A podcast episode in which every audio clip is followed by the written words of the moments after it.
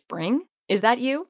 Warmer temps mean new Allbirds styles. Meet the Super Light Collection, the lightest ever shoes from Allbirds, now in fresh colors. They've designed must have travel styles for when you need to jet. The lighter than air feel and barely there fit makes these shoes some of the most packable styles ever. That means more comfort and less baggage. Take the Super Light Tree Runner on your next adventure. Its cushy, lightweight foam midsole supports every step, and the extra outsole traction gives you the grip to just go for it. The eucalyptus fiber upper adds next level breathability to keep you going all day. Plus, the Super Light Tree Runner is comfortable and ready to go right out of the box. So, what can you do in a super light shoe? What can't you do is the better question. And because they're super packable, the real question is where are you taking them? Experience how Allbirds redefines comfort. Visit allbirds.com and use code SUPER24 for a free pair of socks with a purchase of $48 or more. That's code SUPER24. Capítulo 6 Al día siguiente, cuando regresó tras finalizar la jornada de pesca, Shinji se dirigió al faro con dos escorpinas, cada una de 12 o 15 centímetros de longitud, sujetas por las agallas con una cuerda de paja. Ya había subido a la parte posterior del santuario de Yashiro cuando recordó que aún no había ofrecido una plegaria de agradecimiento al dios por haberle favorecido tan pronto. Se encaminó a la fachada del santuario y rezó devotamente. Finalizada la plegaria, Shinji contempló la bahía de Ise, cuyas aguas relucían ya a la luz de la luna, y aspiró hondo. Unas nubes suspendidas sobre el horizonte parecían dioses antiguos. El muchacho experimentaba una sensación de total armonía con la abundancia de la naturaleza que le rodeaba. Inhaló profundamente, y fue como si una parte de ese algo invisible que conforma la naturaleza hubiera penetrado hasta el centro de su ser. Oyó el rumor del oleaje que rompía en la orilla, y fue como si su sangre joven se agitara al ritmo de las grandes olas marinas. El hecho de que Shinji no experimentara ningún tipo de carencias musicales en su vida cotidiana se debía sin duda a que el mar satisfacía su necesidad. Shinji alzó las escorpinas a la altura de sus ojos, contempló sus feas caras espinosas y le sacó la lengua. Los peces estaban todavía vivos, pero no hicieron el menor movimiento. Shinji le tocó la cabeza a uno de ellos y observó cómo se agitaba en el aire. El muchacho iba avanzando despacio, pues no quería que el feliz encuentro se produjera demasiado pronto. Tanto el farero como su mujer se habían mostrado muy afectuosos con Atsue, la recién llegada. Cuando la muchacha llevaba tanto rato silenciosa que llegaban a pensar que, finalmente, tal vez no era tan atractiva, de repente rompía a reír de aquella manera encantadora, infantil. Y aunque en ocasiones parecía estar en las nubes, por otro lado era muy considerada. Por ejemplo, al final de una clase de etiqueta, de inmediato Atsue se ponía a recoger las tazas del té, un acto solícito que jamás se les habría ocurrido a las otras chicas, y, ya metida en faena, fregaba los demás platos sucios que hubiera en la cocina. El matrimonio al cuidado del faro tenía una sola hija, que estudiaba en la Universidad de Tokio. Solo volvía a casa durante las vacaciones, y, en su ausencia, consideraban a las muchachas del pueblo que visitaban tan a menudo la casa como sus propias hijas. Mostraban un profundo interés por el futuro de las chicas, y cuando la buena suerte sonreía a una de ellas se ponían tan contentos como si la joven fuese su propia hija.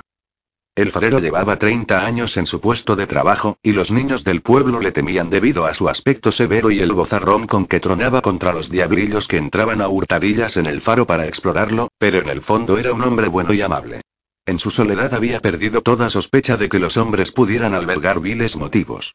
En un faro no puede existir mayor placer que el de recibir visitas. Sin duda nadie recorrería una gran distancia para visitar un faro aislado en cuyo interior anidase la mala voluntad, o por lo menos tales sentimientos desaparecerían al encontrarse con la hospitalidad sin reservas que con toda certeza recibiría. A decir verdad, sucedía exactamente lo que el farero solía decir. Las malas intenciones no pueden viajar tan lejos como las buenas. La señora de la casa era de verdad una buena persona y también una gran lectora. No solo había sido en el pasado maestra en una escuela femenina rural, sino que los muchos años de su vida transcurridos en diversos faros habían estimulado todavía más su amor por la lectura, hasta tal punto que ahora poseía un conocimiento sobre casi todo rayano en lo enciclopédico. Igual que sabía que la ópera de la escala estaba en Milán, también sabía que determinada actriz cinematográfica de Tokio se había torcido un tobillo, así como el lugar donde había sucedido el percance. Discutía con su marido hasta tenerlo acorralado, y entonces, como para compensarle, concentraba toda su atención en zurcirle los calcetines o prepararle la cena. Cuando tenían visitantes, la mujer charlaba por los codos. Los lugareños escuchaban embelesados a la elocuente señora de la casa, e incluso algunos la comparaban desfavorablemente con sus taciturnas esposas y sentían una simpatía un tanto impertinente hacia el fabrero. Pero este albergaba un gran respeto por los conocimientos de su mujer. La vivienda destinada al farero era una casa de una sola planta y tres habitaciones. La mantenían tan limpia y ordenada como el mismo faro. De una pared colgaba un calendario de una compañía naviera, y las cenizas del hogar, un pequeño foso en el suelo de la sala, estaban siempre pulcramente amontonadas alrededor de los carbones. Pese a la ausencia de la hija, el escritorio de esta permanecía en un rincón de la sala. En su superficie pulimentada se reflejaba el vidrio azul de un portaplumas vacío, y en ella descansaba, a modo de decoración, junto a una muñeca francesa. El baño, un recipiente cuadrado y hondo, se encontraba detrás de la casa. Calentaban el agua con los restos del aceite utilizado para lubricar la lámpara del faro. En contraste con las condiciones que reinaban en las humildes casas de los pescadores, allí incluso el estampado añil de la toalla de manos recién lavada que colgaba de la puerta del lavabo, junto a la pila, aparecía siempre limpio y lustroso. El farero se pasaba gran parte del día al lado del hogar hundido en el suelo, fumando baratos cigarrillos vida nueva. Los cortaba en trozos pequeños que insertaba en una pipa tradicional, con el tubo de bambú largo y delgado y una minúscula cazoleta de latón. Durante el día, el faro quedaba sumido en un profundo silencio, y en la caseta de vigilancia solo permanecía uno de los jóvenes auxiliares que informaba sobre los movimientos de los barcos. Aquel día, hacia el anochecer, y a pesar de que no estaba prevista una clase de etiqueta, Atsue se presentó en la vivienda del farero, trayendo como regalo unas soloturias envueltas en papel de periódico. Bajo la falda de sarga azul llevaba medias de color beige y, encima de ellas, unos calcetines rojos. También vestía su habitual jersey escarlata. Apenas había entrado Atsue en la casa cuando la señora se puso a darle consejos, sin andarse con rodeos. Mira, Atsue-san, con una falda azul deberías ponerte medias negras. Sé que tienes, porque el otro día las llevabas. Bueno, y Atsue, un poco ruborizada, se sentó al lado del hogar. Durante las clases de etiqueta y tareas domésticas, las muchachas escuchaban con bastante atención a la señora, que empleaba con ellas un tono didáctico, pero ahora, sentada con Atsue junto al hogar, se puso a hablarle con la mayor naturalidad. Dada la juventud de la visitante, primero le habló del amor en términos generales, pero terminó haciéndole preguntas como, ¿no conoces a algún chico que te guste mucho? En ocasiones, cuando el farero veía que la muchacha estaba desconcertada, también él le hacía alguna pregunta con ánimo bromista. Empezó a hacerse tarde, y varias veces preguntaron a Atsue si no tenía que volver a casa para cenar y si su padre no estaría esperándola. Finalmente fue Atsue quien se ofreció a ayudar en la cocina. Hasta aquel momento Atsue se había limitado a permanecer allí sentada, ruborizada y contemplando el suelo, sin tocar los refrescos que le habían servido. Pero, una vez en la cocina, se animó enseguida. Entonces, mientras cortaba a rodajas las oloturias, se puso a entonar la tradicional canción de Ise con la que en la isla se acompañaba a la danza de Lobón, en el Festival de Todas las Almas. Su tía se la había enseñado el día anterior. Altos cofres, largos cofres, cofres de viaje, como tu dote es tan grande, hija mía, no debes pensar nunca en volver. Pero me pides demasiado, madre. Cuando el este está nublado, dicen que soplará el viento. Cuando el oeste está nublado, dicen que lloverá. Y cuando un viento bueno deja de serlo, no hay duda. Hasta el barco más grande regresa a puerto. ¿Ya te has aprendido esa canción, Atsue-san? Le dijo la señora. Hace ya tres años que vivimos aquí y todavía no me la sé entera. Bueno, es casi igual que la canción que cantábamos en Oizaki, respondió Atsue. En aquel momento se oyó un sonido de pisadas en el exterior, y alguien habló desde la oscuridad. Buenas noches. Ah, ese debe de ser Shinji-san, dijo la señora, y se asomó al exterior desde la puerta de la cocina. Entonces añadió. Bueno, bueno. Más pescado delicioso. Muchas gracias y padre, Kubo-san nos ha traído más pescado. Muy agradecido, replicó el farero, sentado junto al hogar en el centro de la sala. Pasa, Shinji, muchacho, pasa. Durante aquellos momentos de bienvenida y agradecimiento, Shinji y Atsue intercambiaron miradas. El muchacho sonrió, y ella también, pero de improviso la señora se dio la vuelta y ambos dejaron de sonreír. Ah, veo que ya os conocéis, ¿no es cierto? Claro, este pueblo es pequeño, pero tanto mejor, de modo que entra, Shinji-san y por cierto, hemos recibido carta de Chiyoko, desde Tokio. Ha preguntado en particular por Shinji-san. Me parece que no hay duda de quién es la persona que le gusta a Chiyoko, ¿verdad? Volverá pronto a casa, para pasar las vacaciones de primavera, así que no dejes de venir a verla. Shinji había estado a punto de entrar en la casa y quedarse un momento, pero estas palabras tuvieron el mismo efecto que si le hubiesen tirado con violencia de la nariz. Atsue se volvió de nuevo hacia el fregadero y no volvió a mirar a su alrededor. El muchacho retrocedió hacia la oscuridad. El farero y su esposa le llamaron varias veces, pero él no regresó. Saludó desde cierta distancia con una inclinación del tronco y se apresuró a marcharse. Este Shinji-san qué vergonzoso es, ¿verdad, padre? Dijo la mujer, riendo. El sonido solitario de su risa resonó en la casa. El farero y Atsue ni siquiera sonrieron. Shinji esperó a Atsue en el lugar donde el camino se curvaba rodeando la cuesta de la mujer. En aquel momento la oscuridad en torno al faro cedió el paso a la última y débil luz que quedaba de la puesta de sol. Aun cuando las sombras de los pinos se habían vuelto doblemente oscuras, el mar, allá abajo, estaba iluminado por un último resplandor crepuscular. Durante todo el día habían soplado los primeros vientos primaverales procedentes del mar, en dirección este, e incluso ahora que oscurecía el viento que entraba en contacto con la piel no era frío. Cuando Shinji rodeó la cuesta de la mujer, aquel ligero viento acabó también por desaparecer, y en la oscuridad solo quedaron los serenos haces de luz que se filtraban entre las nubes. El muchacho miró abajo y vio el pequeño promontorio que se internaba en el mar para formar el extremo del puerto de Utajima. De vez en cuando la punta del promontorio sacudía jactanciosamente sus hombros rocosos y rompía por la mitad las olas espumantes. Los alrededores del promontorio brillaban especialmente y en su cima se alzaba un pino rojo, con el tronco bañado por el resplandor crepuscular, perfectamente distinguible por la aguda vista del muchacho. De improviso el último rayo de luz abandonó el tronco. En lo alto, las nubes se volvieron negras y las estrellas empezaron a brillar por encima del monte Igashi. Shinji aplicó el oído a un afloramiento rocoso y oyó el sonido de unas pisadas breves y rápidas que se aproximaban por el camino con pavimento de losas que partía de los escalones de piedra en la entrada de la residencia del fabrero. Se proponía ocultarse allí y gastarle a Atsue una broma, asustándola cuando pasara por su lado. Pero a medida que los pasos se aproximaban, le abandonó el atrevimiento de asustarla.